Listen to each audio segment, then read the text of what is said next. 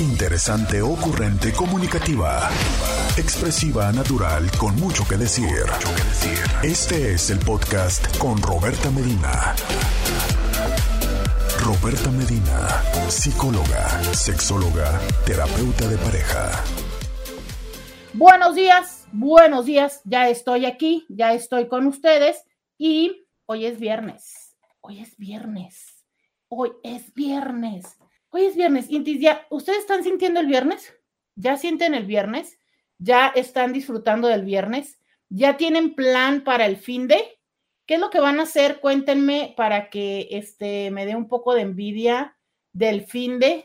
¿Qué, qué, qué andan haciendo? ¿Cuál es el plan que ustedes tienen de fin de semana? Ay, oigan, yo creo que, pues que todas las personas, ¿no? Nos encanta el fin de semana. Eh, ¿Cuál es el plan que ustedes tienen? Yo eh, les voy a contar que acabo de darme cuenta que mañana hay un concierto al que quiero ir.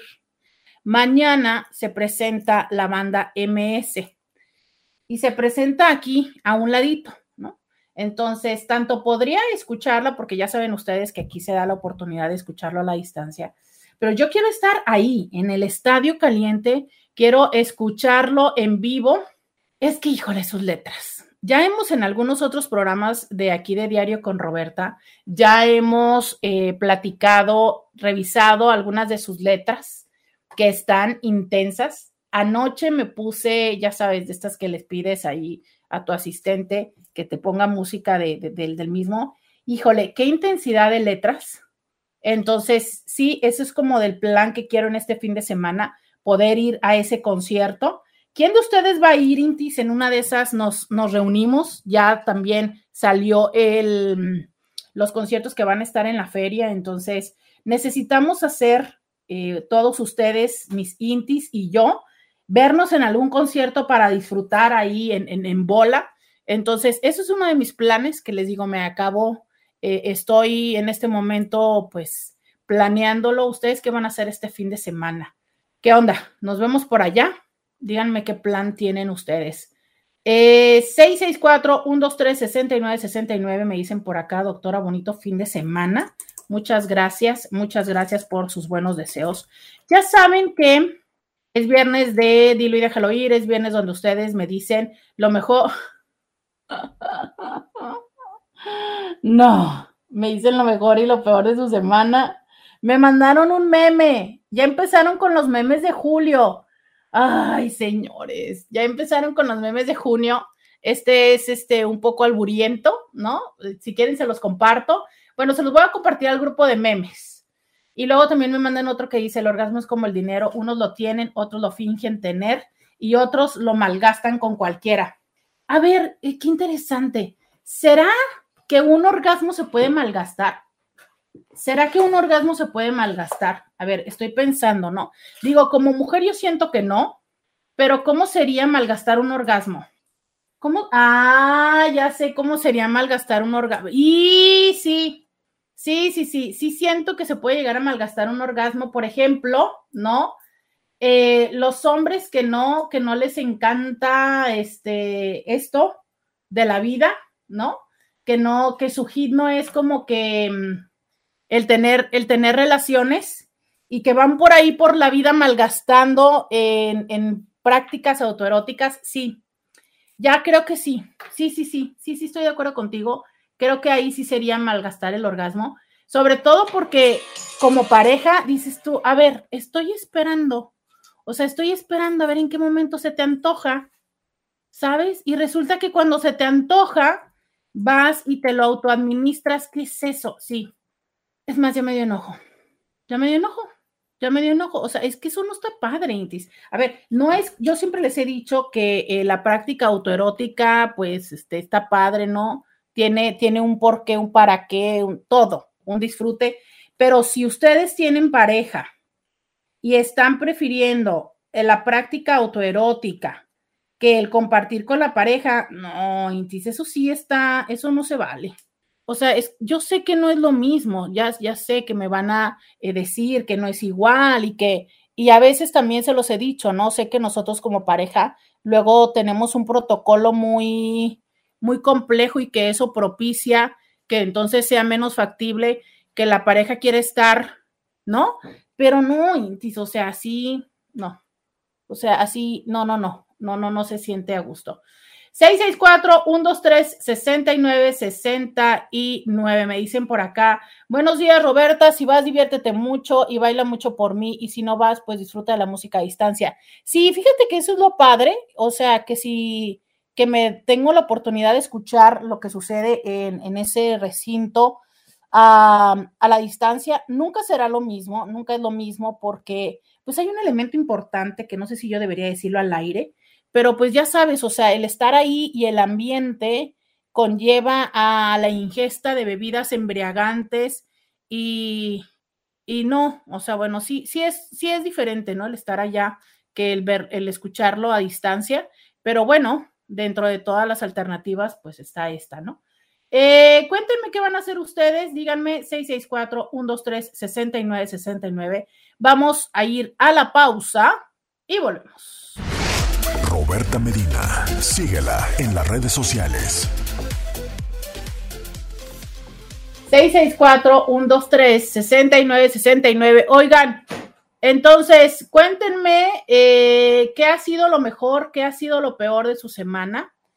Ah, fíjese que eh, justo en la pausa platicaba de, de, estas veces, ¿no? En las que como, como acompañante me ha tocado tener personas que acuden a consulta con quienes se hace como una, una especie de vínculo especial, ¿no?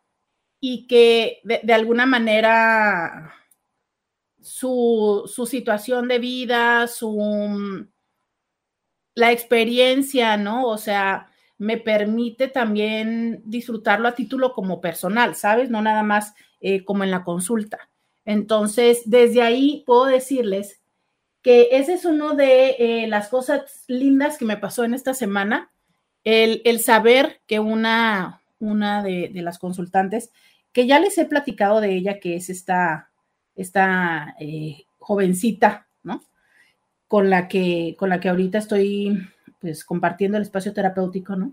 Este, tuvo un, un momento importante en su vida y, de verdad que son esas cosas que hasta yo estoy disfrutando, ¿no? Entonces, me encanta, me encanta ver cuando, cuando ustedes como, como consultantes tienen esos cambios, esas modificaciones, esas em, mejores circunstancias de vida y que yo estoy acompañándoles, de verdad no tienen una idea cómo disfruto eso, ¿eh? ¿Cómo disfruto eso? Eh, también en la semana, digo, hablando, pues a lo mejor podría decirles, ¿no? Mis hits Fíjense que nunca había pensado hacer eso, contarles los hits terapéuticos de la semana. Miren, podría ser una buena idea. Eh, también tengo una, una consultante con quien puede, este, espero ver esos cambios en mí pronto.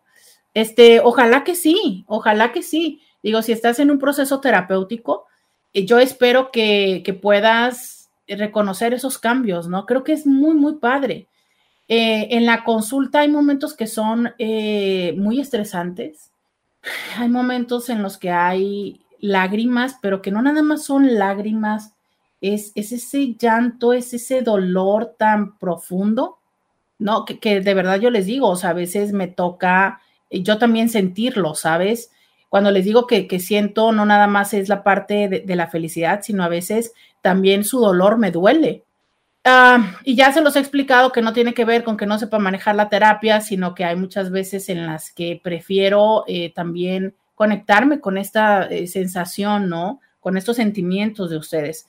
Y, también me gusta mucho ver cuando ustedes ya van cambiando, ¿no? Hace poco me decía alguien en consulta, ah, es que mira, ahora sí le dije esto. Y, le decía yo, no, pues qué bueno que ya estás despertando, ¿no? Y es que los cambios no son de la noche a la mañana, como a veces quisiéramos, es de repente ya voy y corto cabezas con todo el mundo. No, no, no. O sea, a veces eh, los pasos son poquito a poquito. Justo en esta semana alguien me decía, que también me pareció muy chido, que hizo, tomó unas decisiones en su vida, ¿no? Y entonces que de repente le decían, oye, pues es que tú desde que estás en terapia estás bien cambiado, haces esto, haces aquello, ¿no? Y que incluso dos o tres personas que dijeron, pues ¿con quién vas? ¿Sabes? Esa parte me hace padre porque, claro, muchísimas de las veces eh, yo como terapeuta, incluso sin nombre, pero como terapeuta soy luego la culpable de que ustedes hagan X o Y cosas. Incluso hasta yo misma les digo, ¿no? Úsenme. A quienes ustedes me están escuchando en radio y, principalmente cuando eh, me dicen, ¿cómo le digo a mi pareja esto en términos sexuales? Siempre les digo, úsenme. El problema va a ser cuando yo quiera tener esa conversación, ¿a quién voy a usar?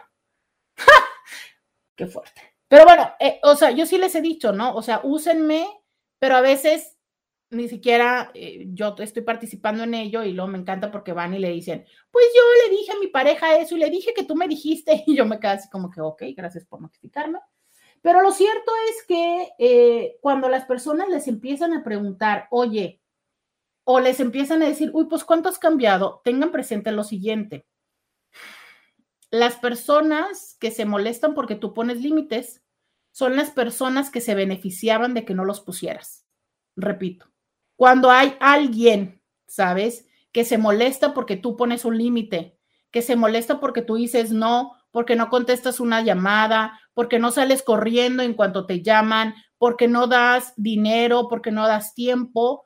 Hace, en esta semana también me decía alguien, ¿sabes qué? Es que esta vez que mi amiga me habló, yo le dije, ¿sabes qué? Ahora no. O sea, ahora no voy a participar de ese drama, ¿no? ¿Por qué? Porque cada vez que te peleas con el marido, aquí estoy yo, todo el tiempo que estás en la crisis y al rato te reconcilias y otra vez. Entonces, claro, la amiga se molestó. Oye, pero ese fue un límite lo suficientemente sano para ella. ¿Por qué? Porque ella ya lo ha vivido en, en, varias repetidas ocasiones de darse cuenta que solo se convierte en esta persona que le acompaña, que le consuela, que es el bote de basura y que después tan tan. Entonces, cuando alguien se molesta porque pones un límite, porque no le das más de tu tiempo, de tu escucha, de tu dinero, de tu acompañamiento, de tu amor, de tu de lo que sea. Cuando alguien se molesta porque pones un límite, muy probablemente es porque antes se beneficiaba de que no lo pusieras. Ahora, es un proceso, ¿no? O sea, es las personas también, si tú siempre dices que sí a todo y de repente le dices que no, Oye, pues también es como un cambio de, ¿qué onda? ¿Por qué? Pero también las personas tienen la oportunidad de adaptarse y de entender que ahora X o Y, ahora, este, no sé, tienes menos recursos, cambiaste de trabajo, estás ahorrando, eh, ahora tienes pareja, ahora tienes otras prioridades, ahora ya creciste, ahora vives solo, ahora este, tienes mucho trabajo, ahora estás en cierre de mes, qué sé yo, todas las cosas que nos llevan a en un momento tener un cambio y decir no. Si la persona es una persona que no te ve y que no solamente toma y abusa de ti, va a poder comprender este cambio. ¿Por qué? Porque esa es la dinámica sana de una relación, entender cuándo sí y cuándo no. Y entonces, por ejemplo, no, esto, ahorita ya estamos en junio, no es el momento, pero por ejemplo, abril y mayo, febrero, marzo, abril y mayo, que sabemos que, por ejemplo, todos los contadores están hasta el queque de trabajo, que hasta están muchos de ellos de mal humor, que están muy abrumados, ¿sabes?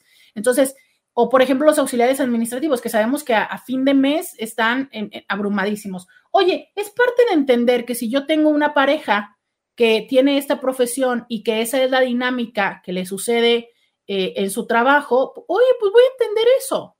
Pero si yo no soy capaz de comprender al otro, de ponerme en los zapatos del otro, de ver la circunstancia del otro y solamente estoy viendo la mía con él o con ella, mi beneficio y mi ventaja, no voy a poder entender eso.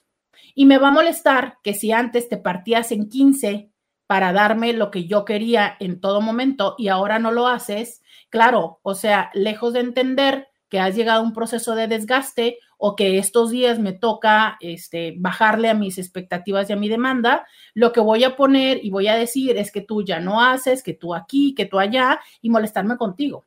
Esa es la parte de entender. Entonces, vuelvo a esto que les decía antes, cuando una persona se molesta porque tú pones límites, es muy probable que es porque se veía beneficiada de que no los pusieras, ¿sabes? Entonces, esta, esta semana que también me tocó que terapéuticamente me decía esta persona, ¿no? No, pues es que me dijeron, no, es que tú desde que vas a terapia, es que ya estás como no sé cómo, y haces aquí, ya haces allá. Yo dije, qué chido, qué chido, pues, porque seguramente más de uno este, me mandó mala vibra, lo cual, lejos de, preocuparme, me encanta, porque digo yo, qué padre que entonces esta persona está llevando a la práctica lo que en la terapia eh, platicamos, ¿no? Y se está gestionando una mejor circunstancia de vida. Es que este es el reto.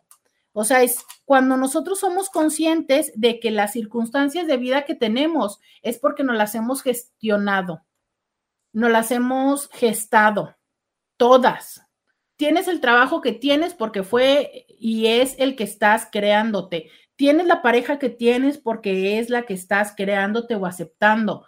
Tienes los hijos que tienes, ¿sabes? Incluso te podría decir que, ok, los padres y los hijos no los escogiste, pero la, la forma de establecer el vínculo sí. Entonces, también ahí hay una oportunidad. ¿Y por qué caí aquí? Porque estaba diciéndoles de este consultante que le decía, no, bueno, pues que es de que está haciendo terapia y que eso también fue uno de mis highlights y de mis hits de, la semana. Me encantó, o sea, cuando me dijo eso de verdad, me, gustó mucho y dije, qué padre, eso significa que esta persona está cambiando, esto significa que su entorno se está moviendo y esto para mí es una, es una clara mm, evidencia de que lo que estamos haciendo en el entorno terapéutico funciona. Buen día, que tenga un buen viernes y un excelente fin de semana. Una pregunta, ¿tendrás algún programa relacionado con el contacto cero? No. Qué raro que no tengo programa con el contacto cero. No que lo recuerde. O sea, he platicado de esto, pero mira, ya lo anoto en, la lista de temas. Temas. No. O sea, he platicado varias veces del contacto cero en, en programas cuando hablo acerca de cómo superar una relación y sabes qué, voy a, voy a decir puntos breves en este momento. ¿Qué es el contacto cero? Mira, el contacto cero ha existido siempre. Nos lo han planteado últimamente más o, se ha hablado más de él como una de las estrategias de sobrevivir el abuso narcisista, porque ahora hablamos más de narcisistas, pero el contacto cero es eh, justo esto, el no tener contacto con una persona con quien teníamos un vínculo. Usualmente se habla de un vínculo erótico afectivo, o sea, de una persona, de un ex. ¿Por qué es importante el contacto cero? Por diferentes momentos. Si hablamos de una relación de abuso, entiéndase violencia o abuso narcisista, estamos hablando, o de codependencia, estamos hablando de una relación donde se han dado las dinámicas emocionales, eh, incluso de forma, entre comillas, inconsciente, donde lo que yo hago detona en ti ciertas emociones, principalmente la culpa. Entonces, eh, yo ya sé cómo acercarme a ti de manera tal en que genero que me pongas atención, que, que te sientas mal por mí, que salgas corriendo a rescatarme, que, que te encanijes, no te enojes, te encanijes. ¿Por qué? Porque a lo mejor si solamente te enojas, puedes lidiarlo, pero si te encarajas, entonces necesariamente vas a tener una respuesta para conmigo.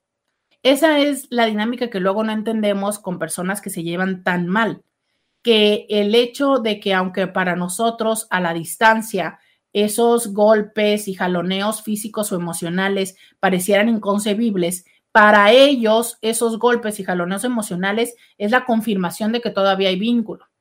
Entonces, eh, estamos hablando de relaciones donde se conocen los botones y esos botones se activan incluso de una forma muy sutil y a la distancia.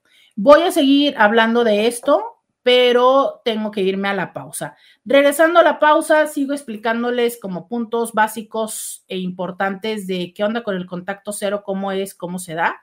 Eh, sigo preguntándoles, cuéntenme lo mejor y lo peor de su semana.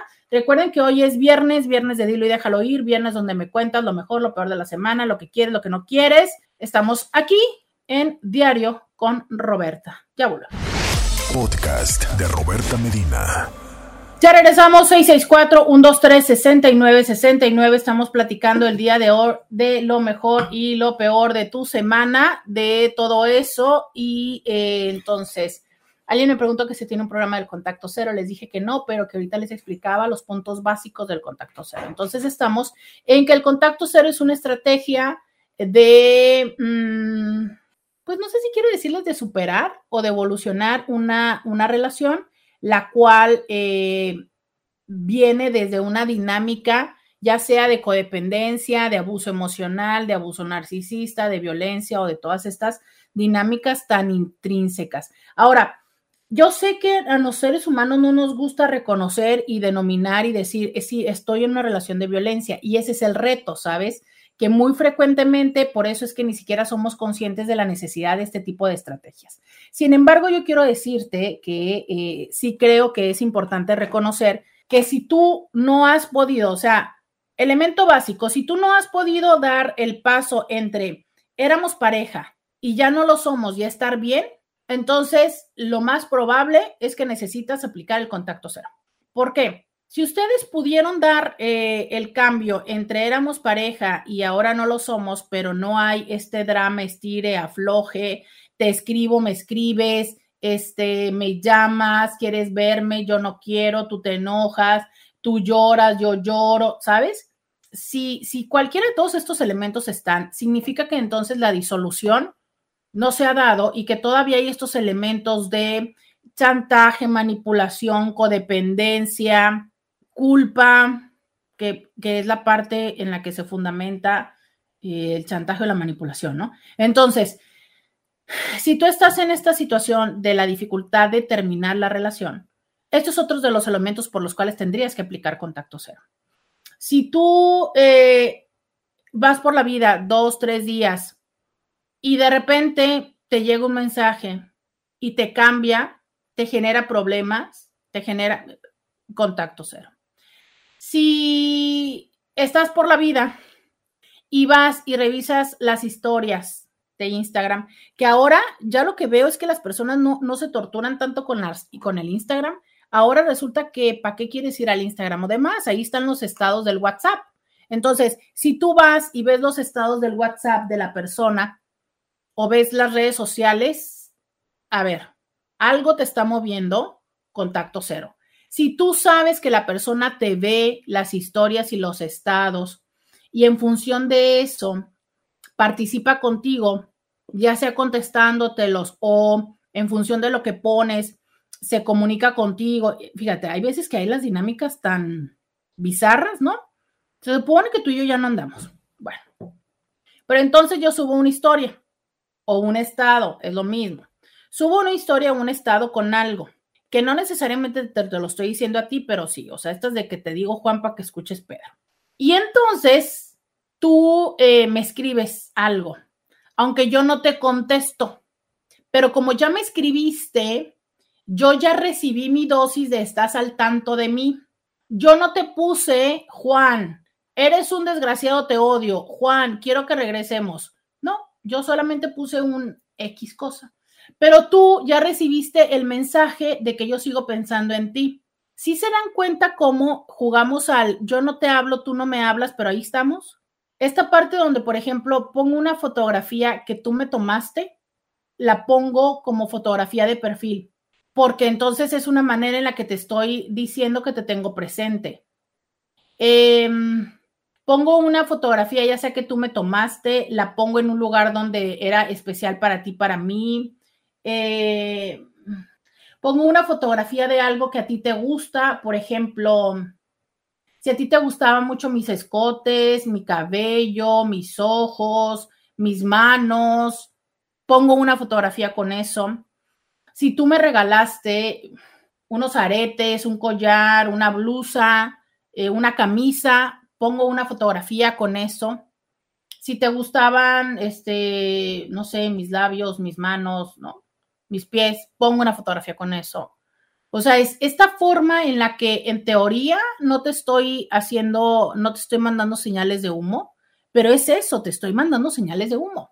Claro, tú potencialmente no me vas a, a decir o a responder, pero en una de esas pones una cosa igual, pones una canción que o era significativa para los dos o era del grupo de, los dos o dice un mensaje que nos pega, ¿sabes? Entonces es un jugamos a que sí, pero no. Entonces, eh, esa es la parte, ¿no? Esa es la situación de estarnos jugando y estarnos haciendo este, mm, señales de humo. ¿Eso ayuda a superar la relación? No, no, no ayuda a superar la relación. Entonces, hay que entender que aunque eso potencialmente no sea tan problemático como el te mando y te digo y te mando al carajo y hago tantas cosas, sí, ok, no es tan problemático, pero no deja de ser un no terminamos la relación. Entonces, si eso puede ser que, pues no sé, a lo mejor no es tan problemático, pero o sea, ni tampoco ni suma tanto ni resta tanto y sobre todo no hay más personas involucradas, pues dale, esa es una forma en la que cotidianamente decimos es porque estás queriendo tener la velita encendida.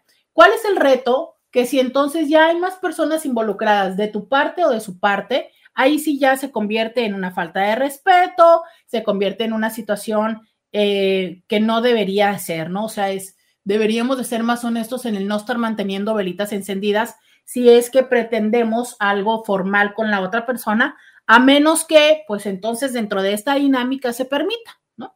¿Y por qué no? Hay personas y parejas que dicen, está bien, pues tú ten tus velitas, yo tengo las mías y tan tan. Ah, perfecto. Pero entonces hagámoslo de ambos lados. Pero ok, regresemos. Resulta que este tipo de dinámicas sí me generan problema, me generan problema, deja tú con la persona con la que estoy ahorita, me generan problema a mí, porque entonces eso me hace querer ver tus estados, eso me hace este, que cuando tú me escribes, aunque yo no te conteste, yo me siento mal. Em, me siento mal porque me enojo, me enoja que me escribas, me siento mal porque me escribes y me dices cosas que me duelen, ¿sabes? Eh, que me hacen sentir, sobre todo aquí siempre hay culpa casi el 80%, 70% de las cosas hay culpa. O sea, me hace sentir culpable de que te dejé, me hace sentir culpable, eh, no sé, me dices que te sientes mal porque sabes que para mí es muy significativo que te enfermes o que estés mal.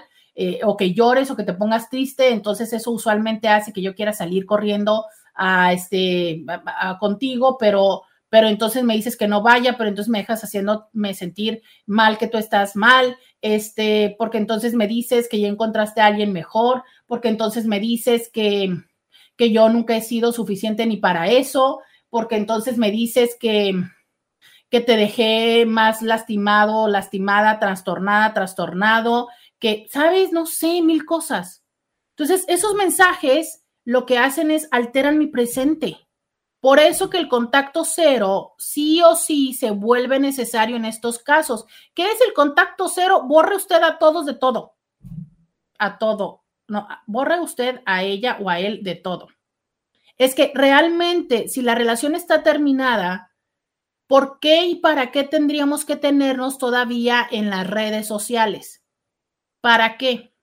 Entiendo que hay personas y hay exes con los que podemos tener esta dinámica Entiendo que hay personas que tienen todavía a sus exes. Entiendo que hay personas que todavía podemos escribir con los exes. Entiendo que suceda, sí, pero eso usualmente sucede después de un tiempo donde la relación se ha evolucionado y acomodado, donde entonces el que hoy podamos tener, escribirnos, no significa un, eh, una señal de humo, un guiño guiño, un, ¿sabes? No, es simplemente en algún momento de la vida compartimos eh, situaciones y estás en ese lugar, tan, tan, tan, tan, sobre todo en relaciones que fueron muy significativas, entonces claro que todavía después de un tiempo puede existir el, hey, ¿qué onda? ¿No? O sea, es, ¿cómo estás? y demás, pero usualmente para cuando existe esto, cada una de las dos personas usualmente ya tienen a otra persona, saben de la existencia, eh, incluso muy frecuentemente es como, ah, le escribí a mi ex o mi ex me escribió. Usualmente ya no son exes, ¿no? Ya tienen un nombre. O sea, ya es Juan o ya es Marta, no es mi ex, porque también esa es otra cosa. Mientras los exes sigan eh, siendo exes, ya sé que en teoría nunca dejan de serlo, pero a ver, mientras yo me refiero a mi ex como tal y todavía no soy capaz de hablarle por su nombre, de referirme por su nombre a esta persona, si todavía mi, mi manera es de llamarle ex o todavía en el teléfono le tengo con este mm, cariñito mi amor, corazón, este bebé, eh, todas estas palabras usuales o inventadas entre nosotros, eso significa que hay un algo. O sea, fíjate, uno de los primeros elementos que incluyen el contacto, en el contacto cero es cambiarle de nombre. Ponle cómo se llama. ¿Por qué, por qué le sigues teniendo este mm, cariñito? ¿no? Desde ahí te vas dando cuenta qué tanto es que estás vinculado o no vinculado con esta persona. Entonces, a ver, primero el nombre, el dejarle de tener ese nombre, pero ok, no quieres bloquearle de todo. ¿En qué, de qué manera sí puedes poner límites? ¿Sabes? Yo sí creo que el contacto cero resulta importante para poder acomodar las dinámicas y después se pueden reabrir. Ahora, tenemos que tener comunicación con todas las personas que fueron pareja, no.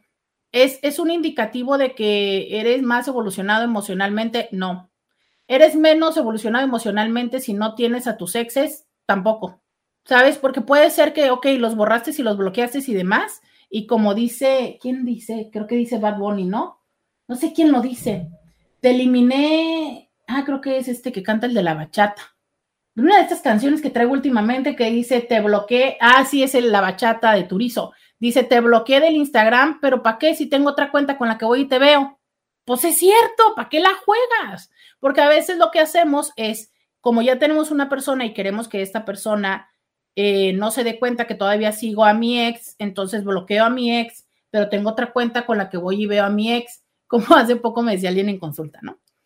Resulta que yo no la tengo y ella no me tiene, pero hay alguien que le pasa pantallazo de todo lo que yo publico.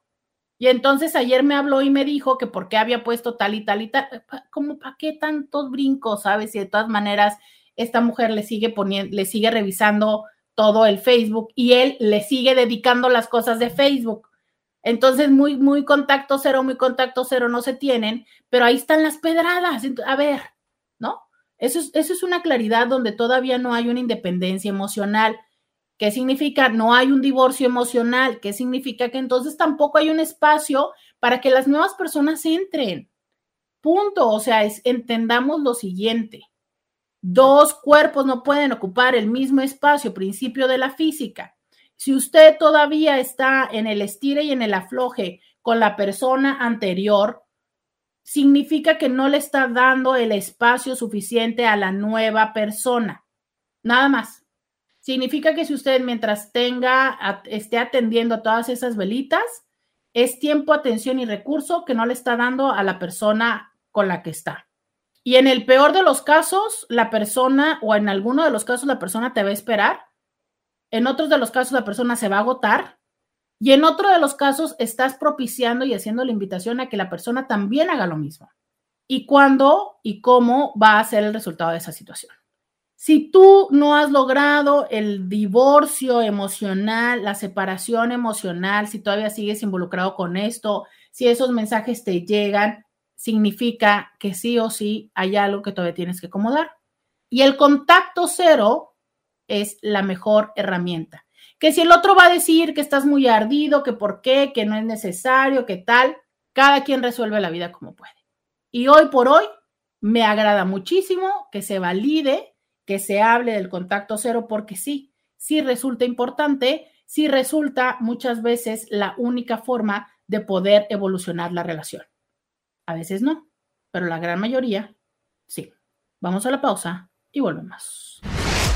Roberta Medina, síguela en las redes sociales. Ya regresamos 664-123-6969. Ese es el teléfono.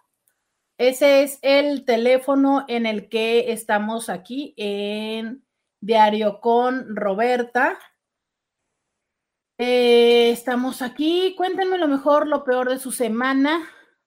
Díganme, pregúntenme, platiquen, cuenten. Dice por acá, eh,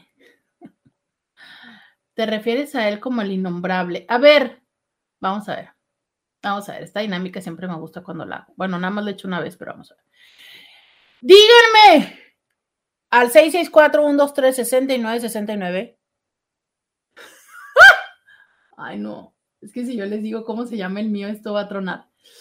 Díganme cómo tienen nombrado o nombrada en su celular a la o al, e, al ex. 664-123-6969. Díganme cómo se llama. Díganme cómo se llaman. Aquí dice alguien, te refieres a él como el innombrable. Pero yo creo que cuando decimos el innombrable, yo creo que cuando decimos el innombrable es porque todavía estamos ardidos, ¿sabes? Yo creo que es porque todavía hay un hubo les que. O sea, es, decirle el innombrable es también meterle mucha fuerza, ¿no? Díganme cómo lo tienen, cómo, cómo lo tienen grabado. Cuéntenme, 1, 2, 3, 69, 69. Recuerdo mucho, era una amiga, era una amiga. No me acuerdo si fue una amiga o una paciente. No, creo que fue una amiga. Y yo estaba muy chava, todavía no tenía tantos pacientes. Fue por el 2007. y recuerdo que alguien me dijo que le había puesto mistake, o sea, error, ¿no? y dije yo, claro. y al de aquella temporada le puse mistake. Ajá. O también tuve el no contestes. Sí, también hubo un tiempo en el que le ponía, este, le llegué a poner a alguien, ¿no? El no contestes. Bueno, cuando, cuando, las, cuando las cosas eran por llamada, ¿sabes? Ahorita ya son mucho más por mensaje, por redes sociales, pero en aquel tiempo cuando te llamaban era como no contestes, ¿no? Sí, sí recuerdo. También tuve el no contestes. Y algunas otras cosas, este, bueno, esto le estoy hablando de hace mucho tiempo, pero, pero este, chido, chido, chido, el último, ese sí está buenísimo. Me dice alguien por acá en Instagram, big mistake, debería ponerle. Eh, porque el error fue grande o porque está grande, este, a lo mejor no fue tanto error, ¿no? No sé. Eh, dice, bueno, en mi caso le decía así porque no podía decir su nombre frente a mi hija y empecé a decir el innombrable para que ella no se diera cuenta. Después decíamos el y no. Pero ¿por qué no podías decir su nombre frente a tu hija? Fíjate que esta es una cosa tan, tan interesante. Estos juegos que hacemos los adultos frente a los no adultos, pensando que eh, solamente nosotros lo entendemos. ¿Tú sabes al cuánto tiempo tu hija supo que el innombrable significaba él? Yo creo que a la cuarta, quinta vez que lo hiciste.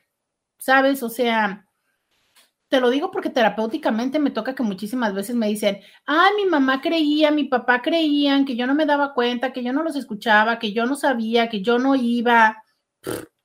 Cansada de veces. Hace poco me decía alguien que pensaba que su mamá, o sea, como que la mamá pensaba que no se daba cuenta, que se autoestimulaba, pero claro que se daba cuenta él, o sea, mil veces, o sea, nosotros los adultos, y entre comillas, hacemos ese tipo de juegos pensando que los que no son adultos no se enteran, pero claro que sí, mira, es que muchísimas veces estos seres miniatura, ¿no? Estos mini seres van, vienen, dan la vuelta, nos bailan tres veces y nosotros pensando que estamos hablándole escondidas.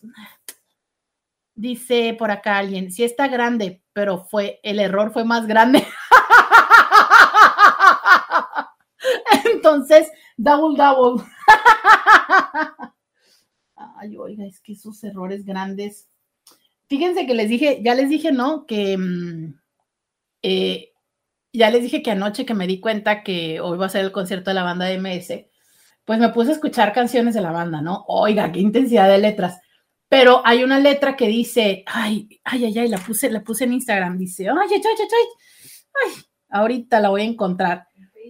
Este, pero eh, dice, ay, mentira no es, se llama la canción. Y entonces la canción dice varias cosas, decir, no, pues no es mentira, ¿no? Y entonces hubo una frase que me gustó mucho porque dice, mentira no es, yo soy de los pocos que aceptan que quieren volver con su ex. Y luego también hay otro que dice, eh, a ver, ahorita les voy a buscar la letra. El caso es que yo dije, ay, yo voy a preguntarles en Instagram, ¿no? ¿Cuántos de ustedes también están en esta, en esta parte de, oye, pues yo quiero regresar con el ex, ¿no? Y les puse que si querían regresar, mentira no es letra. eh, que si querían regresar con el ex para regresar o por, por el sexo, ¿no? Pues por ahí va, que mucha gente dice, híjole, pues no sé si me quiero volver a chutar toda la experiencia, Juan, pero a lo mejor si quiero, pues si quiero la cama, ¿no? Y bueno, a veces pasa, me dice, y mentira no es, esta frase también me gustó mucho, que aún sigo esperando, interrumpa mi peda un mensaje tuyo. ¿Sabes? O sea, es como, sí, pues yo, yo como quisiera que un día en la noche, en la madrugada, ¿sabes? Me escribieras. La verdad que sí. Yo creo que, es más, levanten la mano todos los que cuando se ponen así medio guapachosos alcohólicamente, sí se les va el recuerdo para allá y dices tú, híjole, ¿cómo sería? Dice, sonrió por las fotos, pero estoy dolido, por Dios te lo juro. Y es que hay un problema que nos tiene lejos que se llama orgullo. Ándele. No, no, no, no, no. Es, e, esa letra está, está padre. Dice, mentira no es que te marqué borracho, pero bueno y sano, yo lo vuelvo a hacer. O sea, eso me encantó. O sea, es bueno, sí, lo hice borracho. Pues, ¿sabes qué? También te lo sostengo, este, buen y sano. Eh, mentira no es, e, esa, esa, letra, esa letra estuvo buena. Pero ya saben que mi favorita de ellos es la de tu postura. Por cierto, saludos a mi paciente Em, con quien conocí esa canción, porque de verdad es que yo, esa, esa canción de tu postura, no tienes una idea cuántas veces he atendido esa dinámica en consulta. Esa canción de tu postura la he acompañado en muchas parejas en la consulta. Entonces, esa canción, padrísimo. Entonces estamos preguntando cómo, te amo, dicen mis amigas, tenían que quitarme el celular cada que salíamos. Híjole, sí. Pero, ¿sabes qué? Yo sé que no, que para muchas personas dicen, ay, no, ni al caso, qué vergüenza, no es cierto, yo sí, yo sí me controlo y todo. No, la neta, hay personas que no. Ahora, también creo que hay temporadas por las que no. O sea, eh, como parte de qué onda, cómo vas con el truene, idealmente también esto evolucionando, ¿no? O sea, no es como la misma fuerza y potencia con la que tienes ganas de, de escribirle a alguien cuando recién terminas la relación a cuando ya tienes más tiempo. Y creo que también es parte del, proceso de irlo evolucionando. O sea, claro, al principio estamos todavía con el dolor, estamos todavía con la situación de, híjole, a lo mejor todavía, a lo mejor todavía funciona, a lo mejor este, pasa esto, ¿no? Em, y luego ya se da cuenta o regresa. Sí, por supuesto, así es al principio, así es al principio. Oiga, pero va pasando. O sea, el reto aquí es que si a usted no le va pasando, si usted ya tiene cuánto tiempo y todavía está ahí, si usted tiene todo ese tiempo y todavía cuando le entra eh, al alcohol, todavía quisiera que la otra persona eh, le marque o usted intencional eh, hace algo, ¿no? Y le marca. Hace poco me decía una persona que descubrió que, este, que potencialmente de, de esa relación le quedó una infección de transmisión sexual. Y entonces decía, es que me dan ganas de marcarle y decirle que me contagió y que porque no sé qué y que bla, bla, bla, bla. Y yo, sí, claro, o sea, te entiendo perfectamente. Pero ¿y cuál es la ventaja? O sea, de verdad a ti te importa y lo que quieres es decirle, mira, este, revísate para que no vayas a infectar a la, a la siguiente persona. O sea, es en serio. ¿Es, es eso lo que tú quieres? O sea, ¿es de verdad surge desde una preocupación de su estado de salud? ¿O cuántas veces ese es el pretexto con el que nosotros queremos llamar la atención, ¿no? O sea, claro, a ver, si, si yo te marco a ti diciéndote que tengo una infección que me dejaste, lo mínimo que voy a esperar es a que tengas una parte de, oye, pero ¿cómo te sientes? Oye, te acompaño. No sé, oye, en este sentido hasta ¿Qué onda? Te pago las medicinas, ¿no? Oye, ¿cuál es? Dime qué exámenes, me... no sé, algún tipo de involucramiento. Entonces, justo también es importante darnos cuenta desde dónde es que estamos buscando la atención de la otra persona. Y antes de irme a la pausa, recuerdo esto que también me dijo alguien. Sí mandé un mensaje y lo que me contestó fue gracias, no voy a decir el nombre de ella, pero por ejemplo, gracias Marta. Dice, y me arrepentí tanto. Y digo yo, qué fuerte, ¿no? O sea, porque claro, él tenía la clara intención de decirle, no más. Y fíjate qué, qué, sutileza y qué elegancia al decirle, gracias Marta, es un decirte, eh, pues no me eres significativo, ¿sabes? Porque cuando tienes esta dinámica de relación, no le dices el nombre. Ok, no le dices mi amor, pero nada más le dices, ay, muchas gracias, gracias por acordarte de mí. Algo así como un poco más, menos duro, ¿no? Oye, pero a la hora que te dice gracias y te dice el nombre, puff, si tú no entiendes que es un cortón, no, bueno, ya no sé qué necesitas, diccionario y traducción. Y como en el caso de esta persona, le fue mucho más doloroso el darse cuenta que esa fue el punto final y la raya que él marcó. Vamos a la pausa y volvemos. Podcast de Roberta Medina. Regresamos, bienvenidos a la segunda hora de Diario con Roberta. Bienvenidos, te saluda Roberta Medina, soy psicóloga, sexóloga, terapeuta sexual, terapeuta de parejas, terapeuta, terapeuta de parejas, terapeuta de familia. De lunes a viernes la Inti con la que platicas temas de la vida, del amor, del sexo y de lo que sucede a nuestro alrededor. Hoy es viernes, viernes, viernes. Hoy es viernes. Hoy es viernes, viernes de eh, Dilo y déjalo ir, viernes de eh, Cuéntame lo mejor y lo peor de la semana, viernes de Platícame, platícame lo que tú quieras. Este, platícame lo que tú quieras. Mira, eh, antes de irme a la pausa, estaba yo, ¿con qué estaba? Estaba explicándole estos mensajes, también les pregunté que cómo tenían guardados a sus exes, pero también les dije que me contaran lo que me quisieran contar, pero también me preguntaron del contacto cero y bueno, de todo estamos, ya saben que viernes de chile, tomate, cebolla y de dulce. Entonces, fíjate, me escribe alguien y me dice, este, dice, eh, o sea, o sea que la gente entiende lo que quiere entender. Y si yo digo, gracias Roberta, está completamente mal. Qué buen comentario, lo voy a explicar. Todo depende del vínculo. Todo depende el vínculo y la dinámica que se tiene con las personas. De eso es de lo que hace la diferencia. Ay, no, no. A ver, alguien me mandó un mensaje a alguna de las páginas y me dice anónimo, porfa.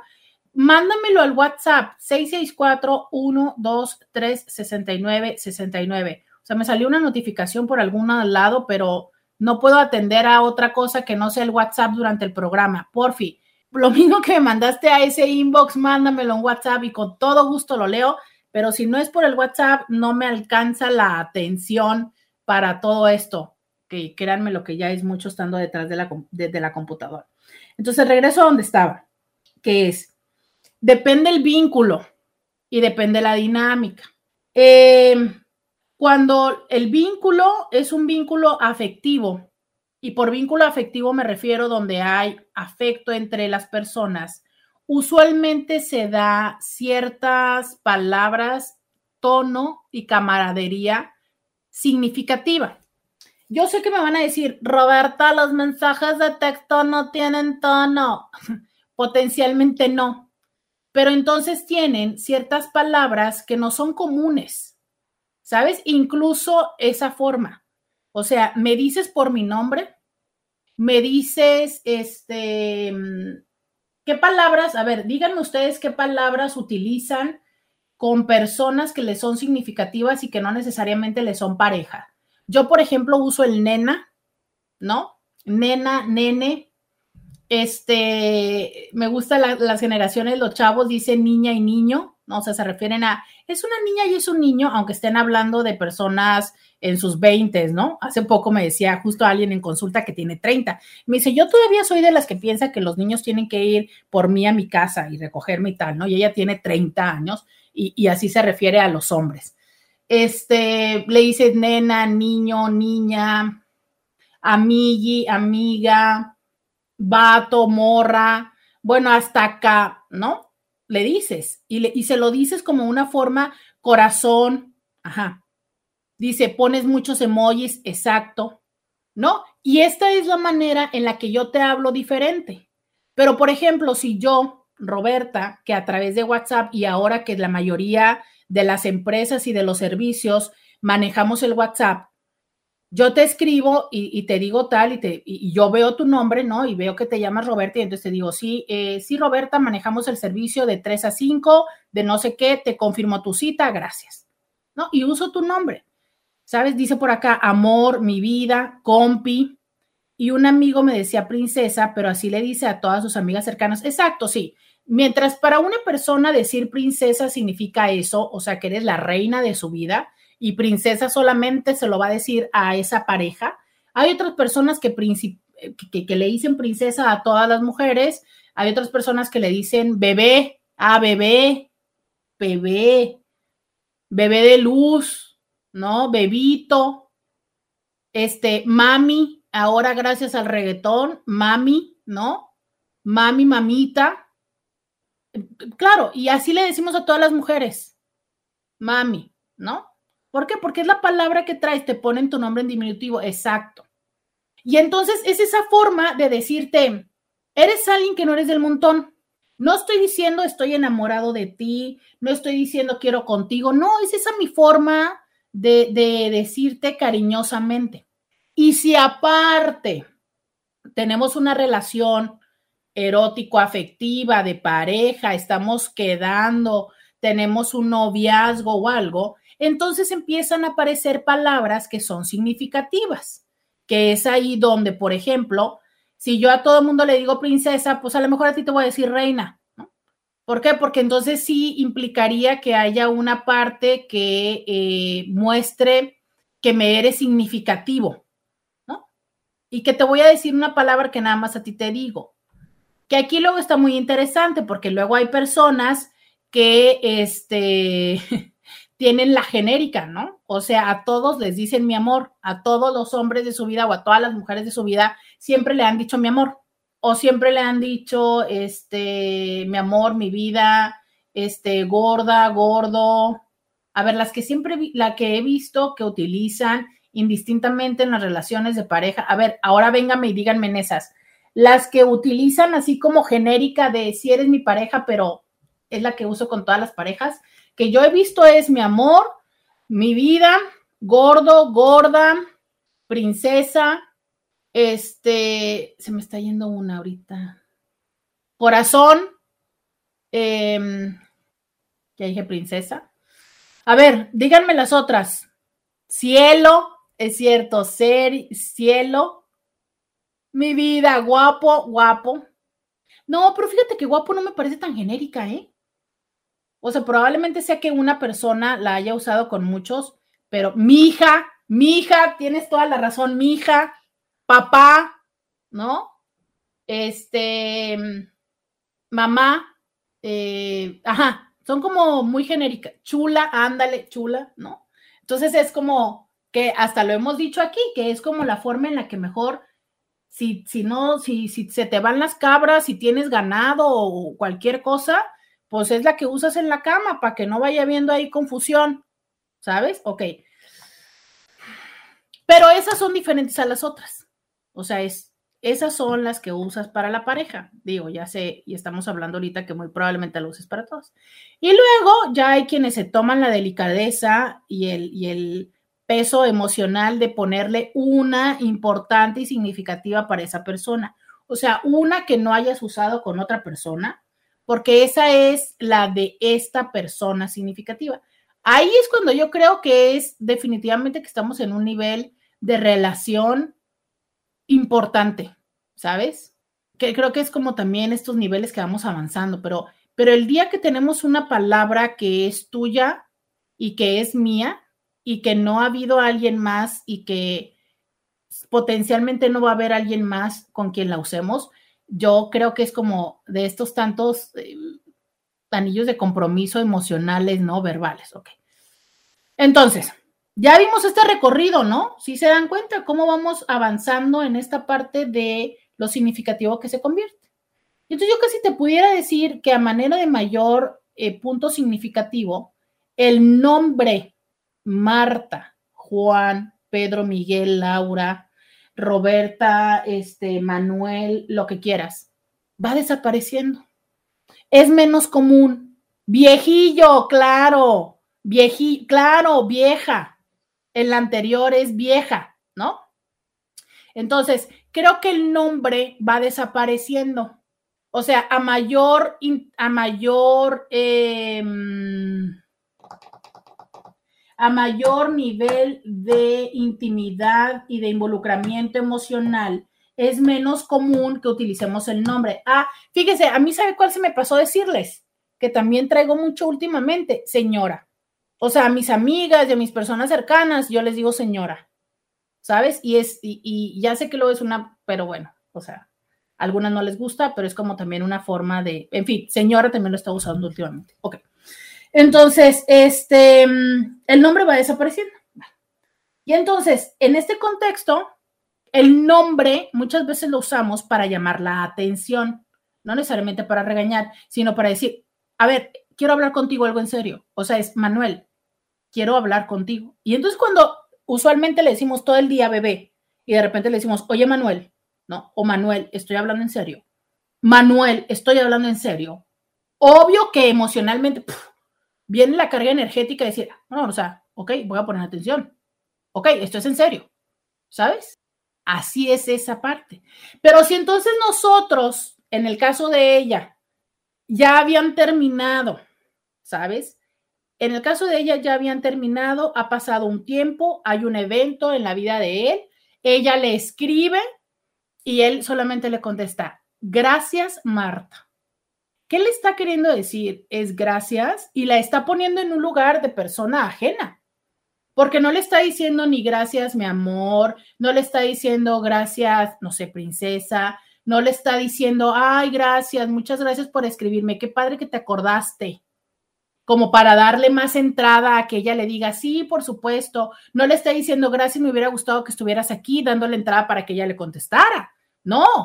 O sea, él le dice, gracias, el nombre, punto. ¿Qué significa? Perfecto, ¿sabes? Ahí está, ahí quédate. Entonces es parte del contexto. Ahora bien, si tú y yo tenemos una relación y de repente me contestas de esta manera, gracias, Roberta, pues no estoy diciendo que esté mal.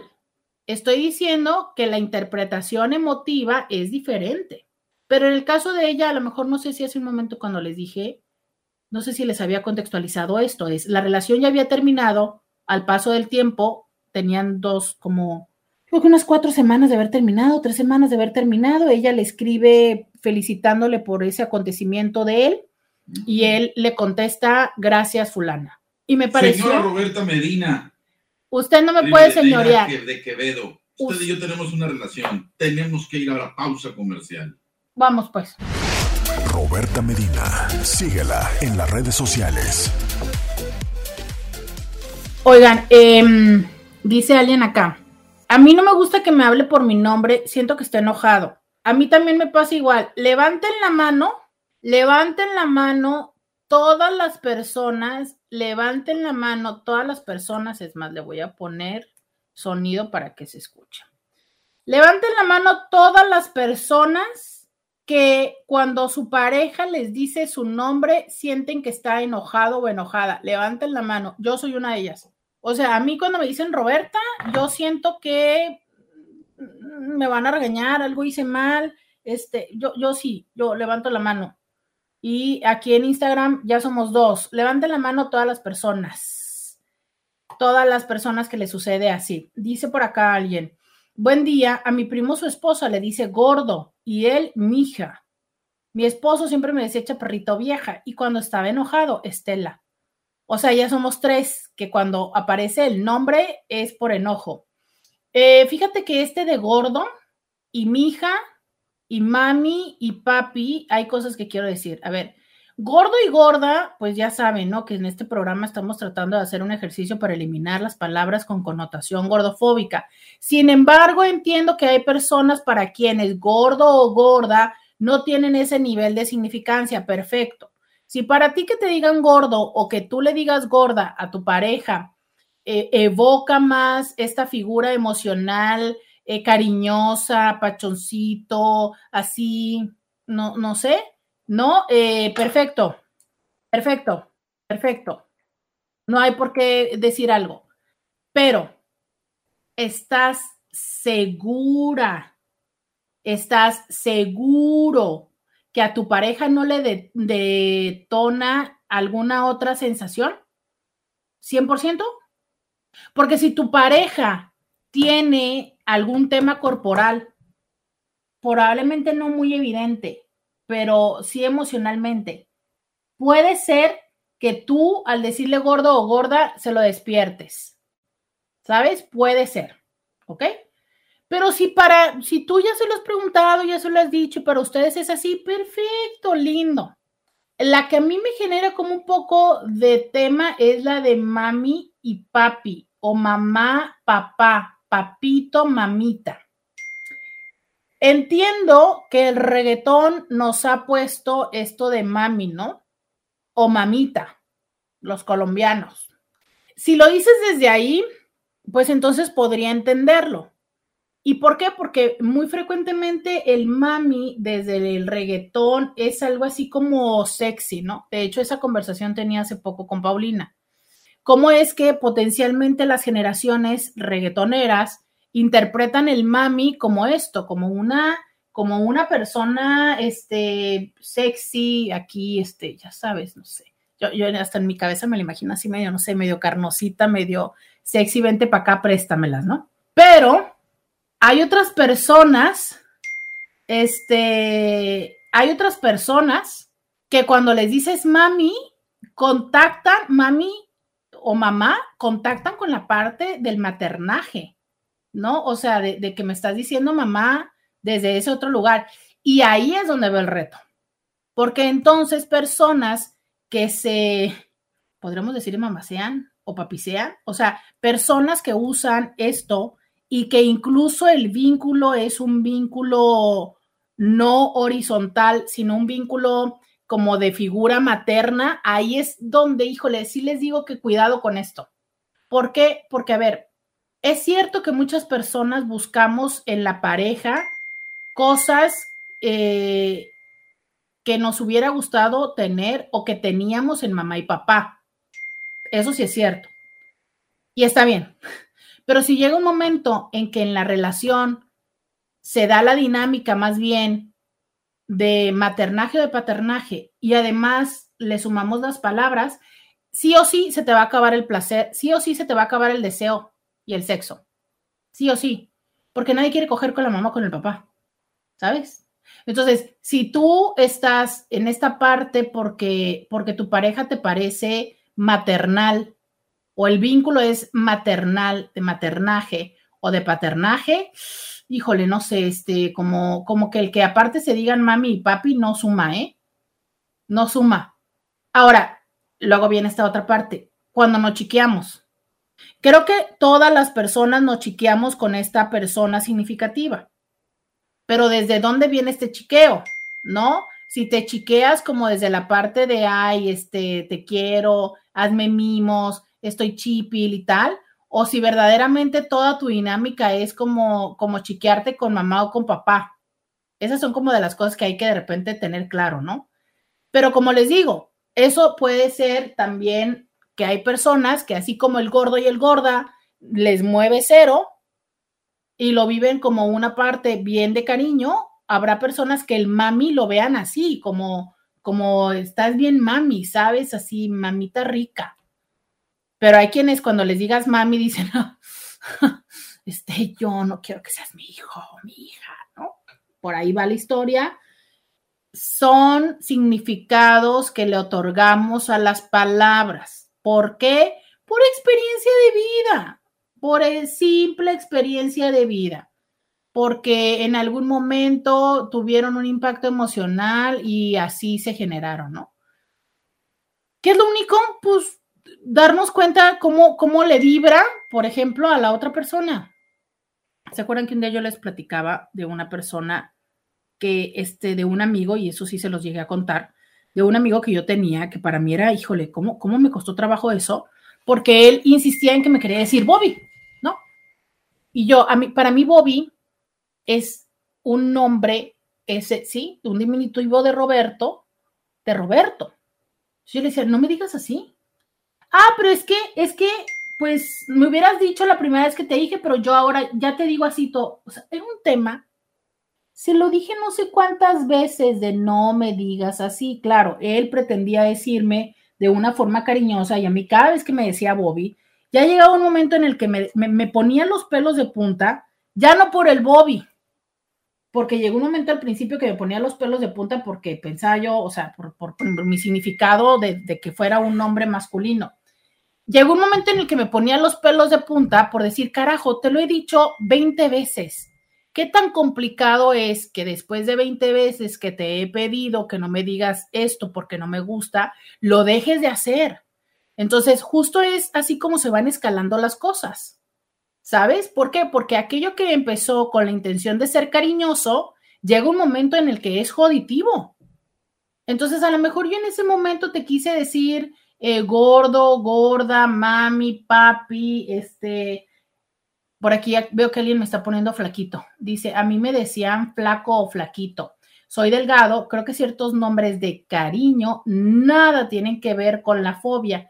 Dejen de verle todo malo, porfa. Ahora bien, cuando dicen papi o mami, nos referimos a lo sabroso que pueden estar y no en todos los momentos creo eso. Si estamos en el momento intenso y nos decimos papi y mami, puede ser excitante sin necesidad de verlo por el lado paternal. Saludos. Totalmente de acuerdo. Tú tienes muy bien integrado la parte de que si eres delgado no te moleste que seas flaco o flaco. Pero a ver, le voy a preguntar a este otro Inti. Tú, Inti, que te acabo de mandar este un puntito. ¿Te molesta que te digan flaco? Porque yo sé que hay otro Inti aquí que no le gusta, que no le encanta su corporalidad tan flaca. Y potencialmente a esa otra persona sí le moleste. Como les digo, es significados, no puedo generalizarlo, no estoy intentando generalizarlo. Solamente estoy diciéndoles que hay personas a las cuales podrían despertarles otras cosas. Dice, sí, cuando mi esposo me dice eh, Coco Aguas, se le subió el apellido. Cuando mi esposo me dice Coco Aguas, se le subió el apellido porque nos decimos de siempre amor. Y yo cuando me refiero a él con otra persona, siempre le digo mi esposo. Y sí, a veces ya no recuerdo tan fácil el nombre. Oigan, esa parte también, ¿no? Luego, como nos referimos, como nos referimos a él. Fíjate, lo sabía, lo sabía. A este Inti no le gusta que le digan flaquito. No le gusta. No, no, o sea, no le gustaría. A él si le dicen flaco, flaquito, no es su hit. Y me lo acaba de escribir, me dice ALB. ¿Sabes? Y tenemos a dos hombres delgados, dos intis, y uno dice a mí, me da igual. Y el otro dice ALB, que quienes saben qué significa ALB ya saben lo que está diciendo.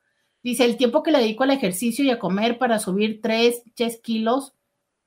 No, fíjate, fíjate la diferencia. Pues entonces es así. A lo mejor habrá alguien que le digas moreno. A mí, ya se los he dicho mil veces, a mí mi mamá mi mameringa, mi papiringo, yo soy negrita, a mí me dicen negra, negrita de cariño. A mí, a mí me dicen negrita de cariño, ¿sabes? Cero molestia al respecto.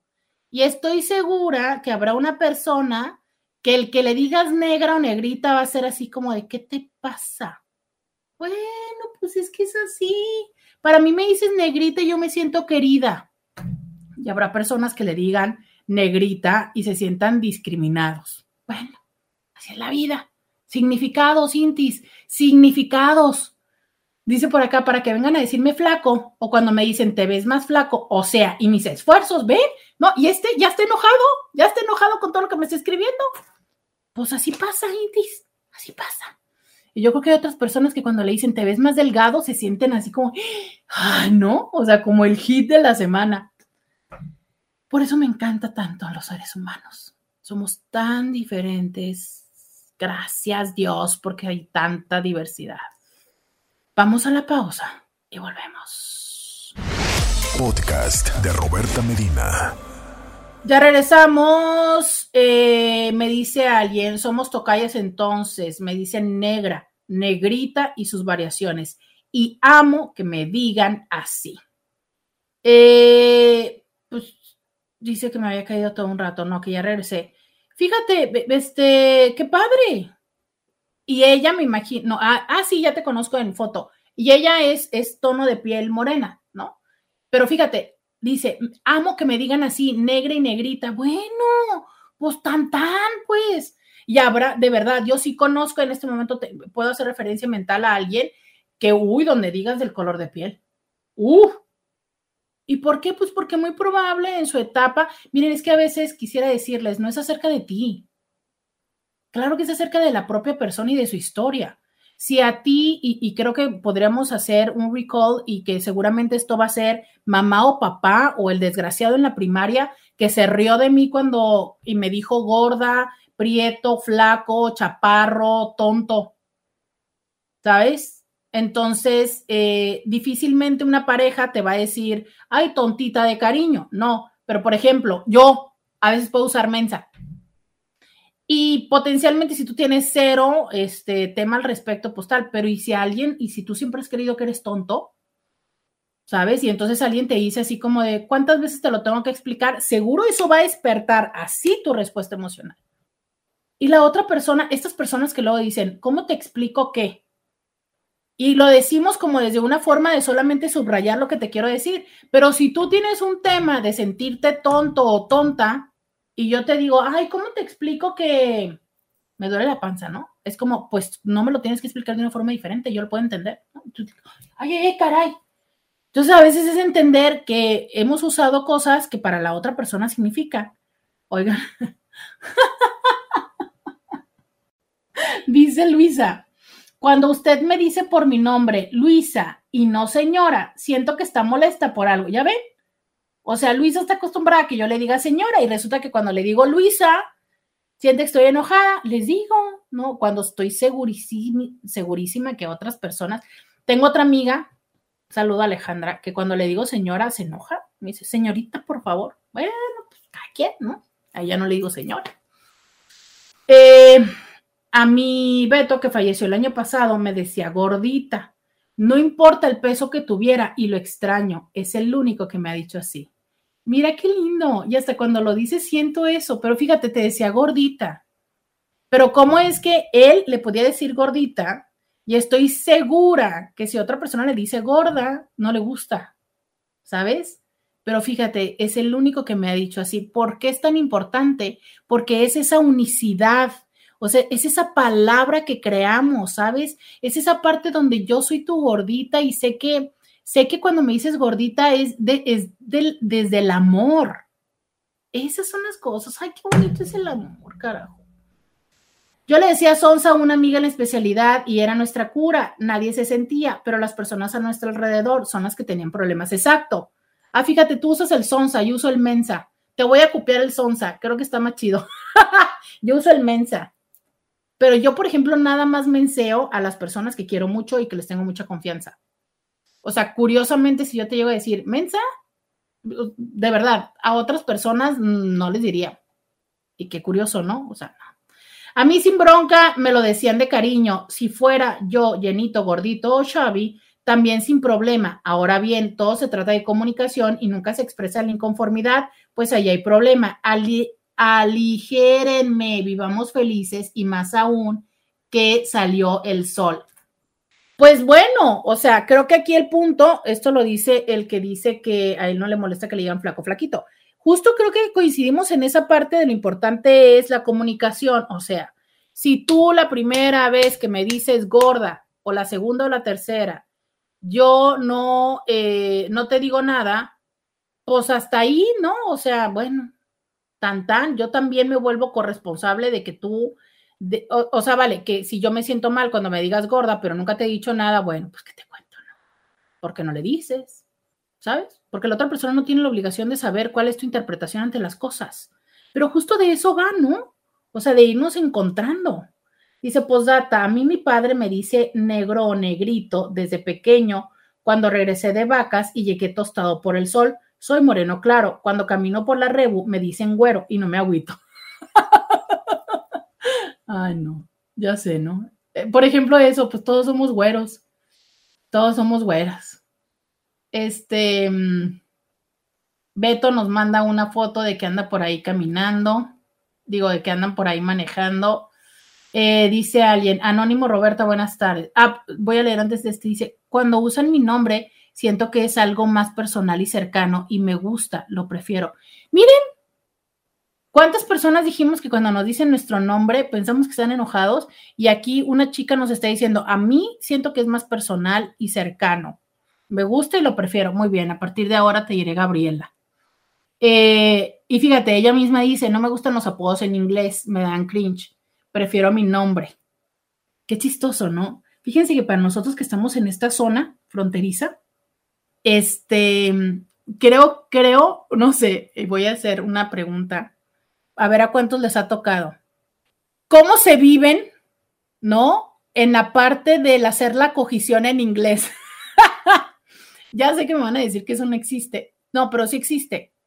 O sea, sí es diferente, ¿no? Cuando estás, a ver, y quienes hayan tenido eh, esta interacción con personas de otros países, de otro idioma eh, natal o de otro idioma en el que se comunican, ¿no?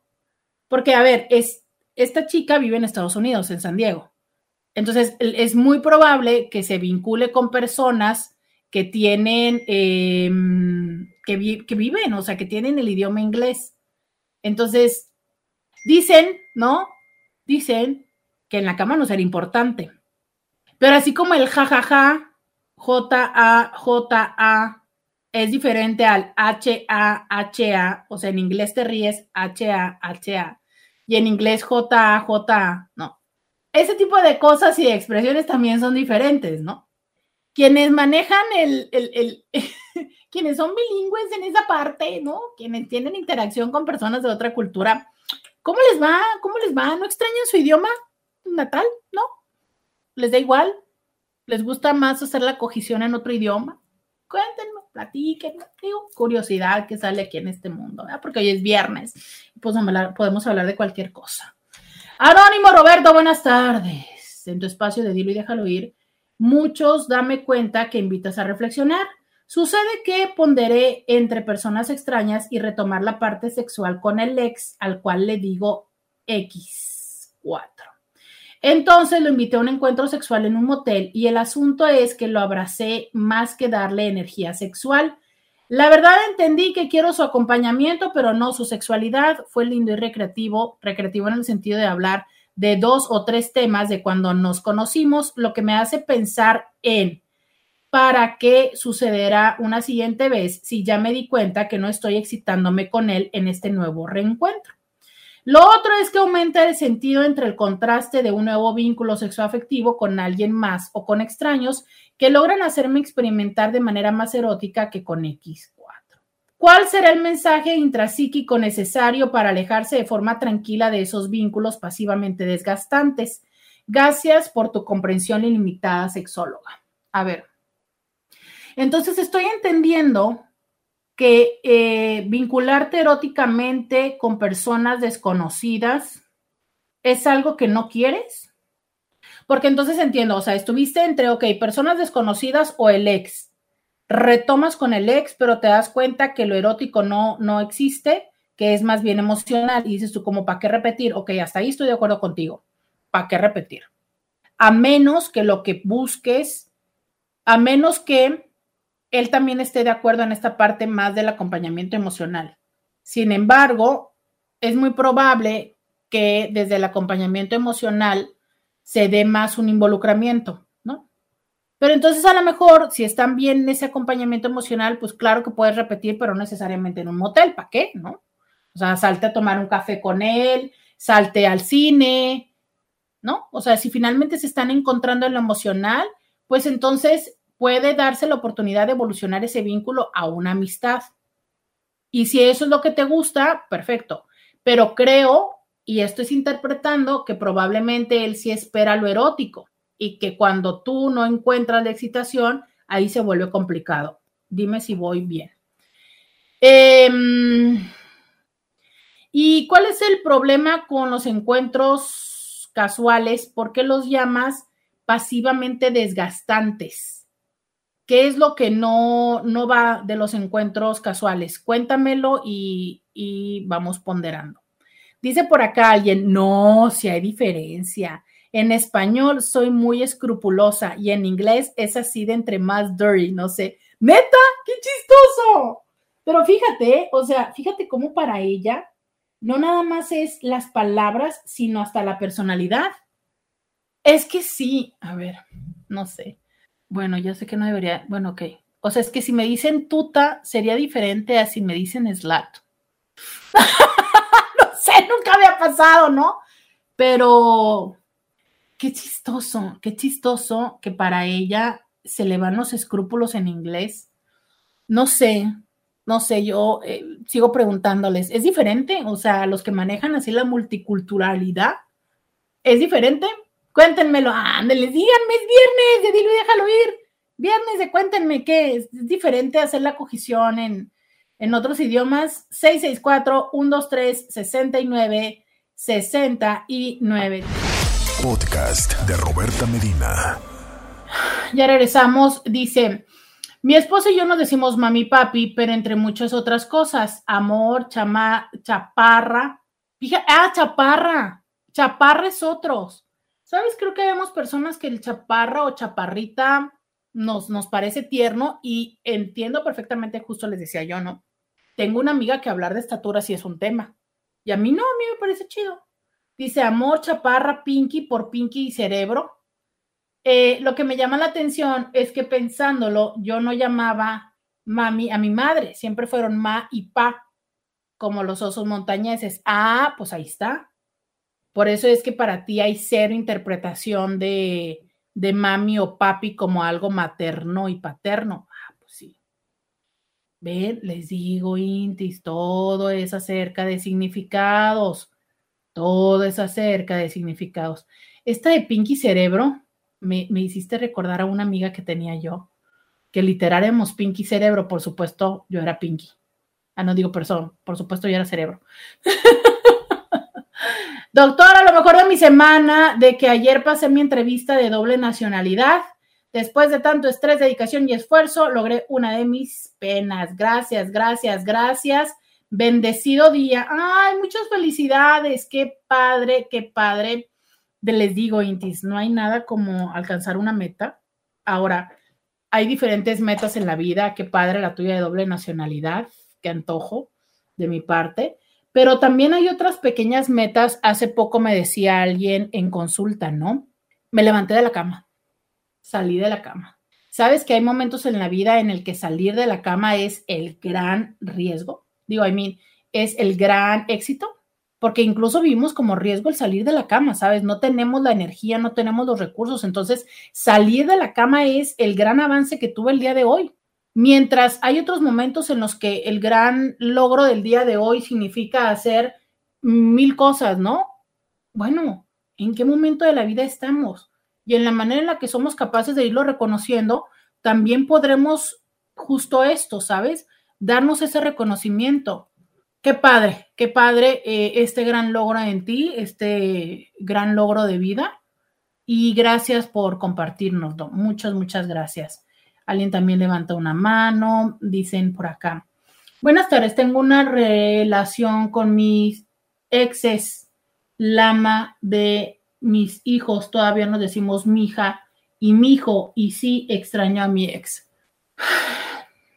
Pues si todavía extrañas a tu ex y ya entendieron, ya entendiste qué fue lo que falló en la relación, ya cambiaste lo que de tu parte ayudaba a que la relación estuviera de la manera en la que llegó a estar, que los llevó a separarse, ¿por qué no intentarlo?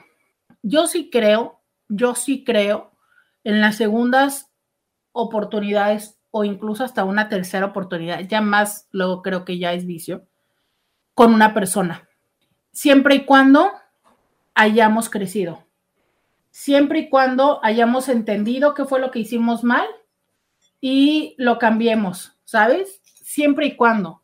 Entonces, si tú dices, todavía le extraño, y todavía hay esta camaradería entre ustedes porque dices, tú le digo mi, yo le digo mi hija y él me dice mi hijo, pues a lo mejor hay todavía la oportunidad, ¿no? Justo hace un momento les leía esa canción donde dice que lo que nos separa es el orgullo. Entonces a veces es eso lo que nos separa. O sea, es el, el, el yo no, yo te extraño y tal, pero no quiero ir a decir, ¿sabes qué? La regué. ¿Sabes qué? Ya entendí. O sea, no quiero decirte tenías razón. ¿Cuántas veces con tal de no decirte tienes razón o tenías razón, hago un desorden, me pierdo la oportunidad, no permito, no tal? ¿Por qué no? O sea, si todavía la extrañas, si todavía la amas, si ya entendiste lo que pasó, probablemente se pueda buscar. Ahora bien, resulta que la otra persona ya, ya cambió. Eh, me refiero más bien a que ya tiene alguien más, ya está en otro lugar, pues no sé, a veces eh, las personas se, se, vinculan con otras personas no porque te hayan olvidado, sino porque es su mejor esfuerzo de salir adelante. Y muchas veces las personas, así como lo dice también la canción, aún esperan que tú todavía les dijeras, lo intentamos. Y yo sé que en este momento todo esto suena mucho a, canción o a novela romántica, pero a veces pasa. O sea, a lo mejor está haciendo mucha, mucho orgullo de tu parte el no decirle, sabes que quisiera intentarlo. A veces extrañar no significa querer regresar. Eso también es una realidad.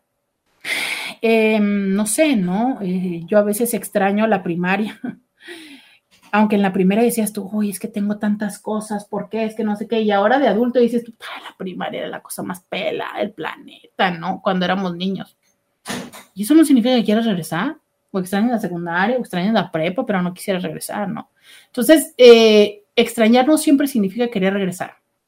Ya sé que te di cerca de cuatro potenciales escenarios. ¿Cuáles? No lo sé, solo tú lo sabes.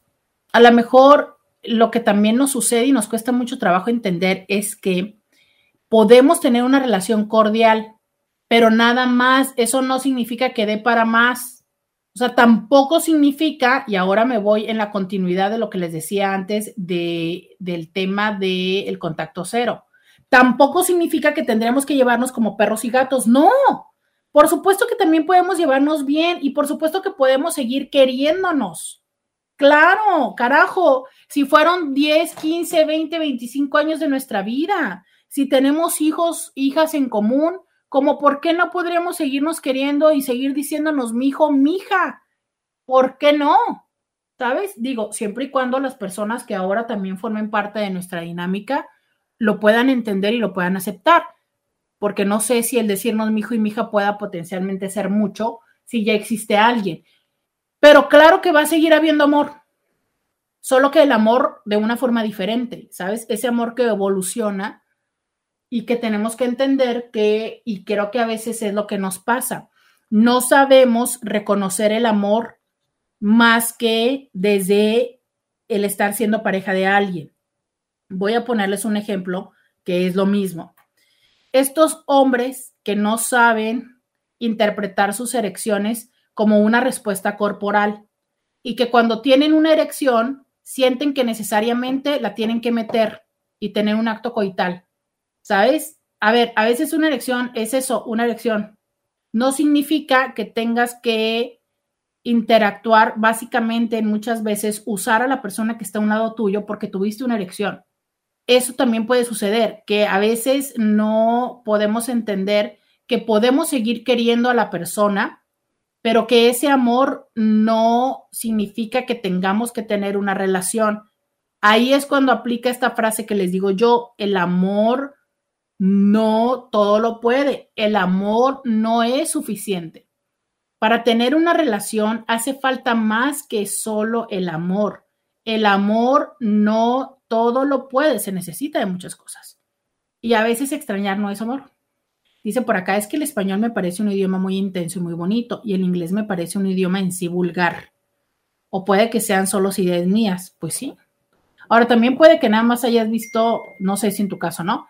pero puede que también haya personas que consuman más porno en inglés.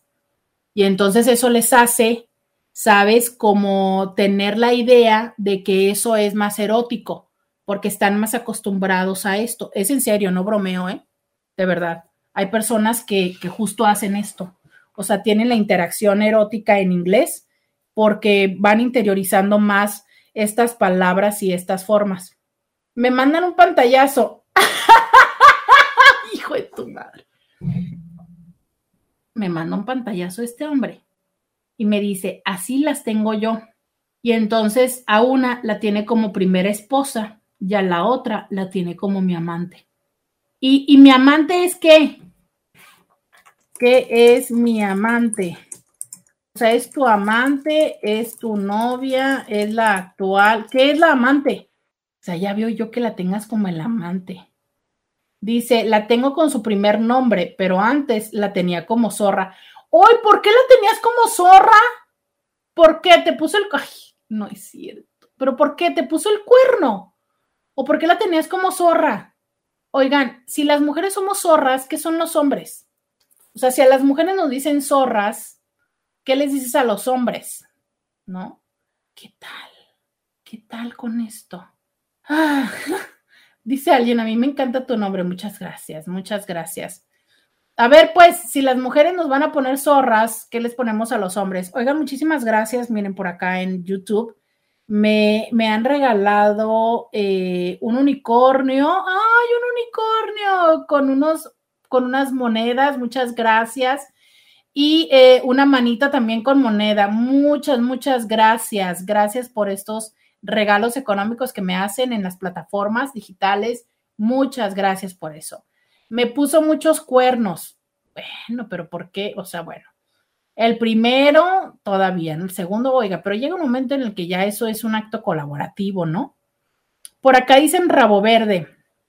No siempre son rabo verdes, ¿no? Porque si son más o menos de la edad, no que yo, yo sé que los pondríamos como ¿no? Pero a ver, si las mujeres somos zorras, quiero que me digan qué son los hombres. Muchísimas gracias. Eh, ya estamos acercándonos al final del programa del día de hoy, como siempre, agradeciéndoles que me acompañen, que me permitan ser parte de su día a día, de eh, su espacio. Ya se siente el calorcito para todos los que estaban con que a ver a qué horas llegaba eh, el verano, pues ya, ya está llegando, ya está llegando aquí el verano, entonces espero que lo vayan a disfrutar el fin de semana. Un hombre dice que los hombres son perros, es cierto, perros. Tienes toda la razón, a las mujeres les decimos zorras y a los hombres les decimos perros. Es cierto. Ay, pero ¿por qué? ¿Qué culpa tienen los perros? ¿Qué culpa tienen los perros? Eh, por acá dicen, son fáciles. Sí, sí, son fáciles. Son fáciles los hombres. Muchas gracias por acompañarme. Este, espero que disfruten ustedes mucho de su fin de semana, que disfruten, que se la pasen padre. Eh, dice acá, si él me dice zorra, yo le digo adiós. ¡Sas! sí, claro, claro. Si me dice zorra, yo le digo adiós. Bueno, es cierto, pero aquí era después, ¿no? Es que eso fue cuando yo les dije cómo tenían a sus exes. ¿Se acuerdan? Eso fue porque yo les pregunté cómo tienen a sus exes en sus teléfonos. Muchas gracias, Intis. Gracias por haberme acompañado en esta semana. Gracias por estar el día de hoy. Deseo que tengan un excelente fin de semana, que se la pasen muy bien, que sean muy felices por favor, por favor, tengan muchos orgasmos. Son divinos, maravillosos los orgasmos. Y no se olviden de regresar el próximo lunes en punto de las 11 de la mañana aquí a diario con Roberta. Hasta el lunes. Bye bye. Roberta Medina. Escúchala en vivo de lunes a viernes a las 11 de la mañana por RCN 1470 AM.